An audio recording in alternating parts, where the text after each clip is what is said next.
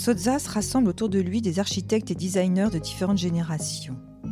Il forme le groupe Memphis, un nom qui nous fait autant voyager vers les pyramides d'Égypte que dans un bar de blues sur les bords du Mississippi ou sur les traces d'Elvis Presley. La légende est encore plus complexe puisqu'elle veut que l'idée de ce nom vient en fait d'une chanson de Bob Dylan écoutée un soir de décembre 1980, Stuck Inside of Mobile with the Memphis Blues Again. Mais tout cela résume bien le fait que Sotzas finit par considérer qu'il est possible de faire appel à toute l'histoire de la planète pour l'incorporer à la création. Dans les intérieurs Memphis, ce sont les surfaces qui parlent. Elles sont des réalités expressives qui se multiplient dans toutes les directions.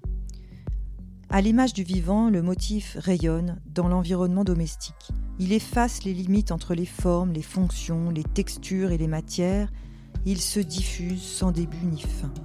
La matière de prédilection est alors, pour Sotzas, le stratifié laminé.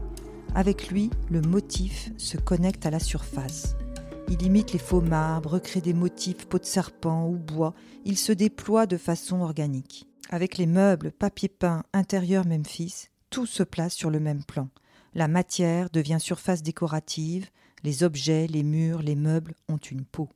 La part magique et rituelle toujours présente dans la création de Sotzas incorpore tout l'environnement.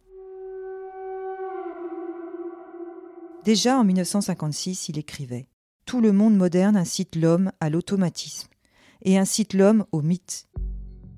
Et notre paysage quotidien est parsemé de signes et de symboles, figuratifs ou sonores, qui sont à la réalité scientifique ce que les totems de l'Alaska sont au paysage naturel. Les aigles de ces vieux totems sont devenus les flèches, et les barrières le long des routes. Les yeux des oiseaux sont devenus des lumières jaunes, rouges ou vertes. Ériger un signe capable d'éclaircir le mystère, de résoudre l'énigme et le bagage des fragments et des morceaux dispersés de la vie quotidienne se rassemblera, réparé et clos pour toujours. Ceci était un podcast du Centre Pompidou. Vous pouvez retrouver tous nos podcasts sur le site internet du Centre Pompidou, ses plateformes d'écoute et ses réseaux sociaux. À bientôt!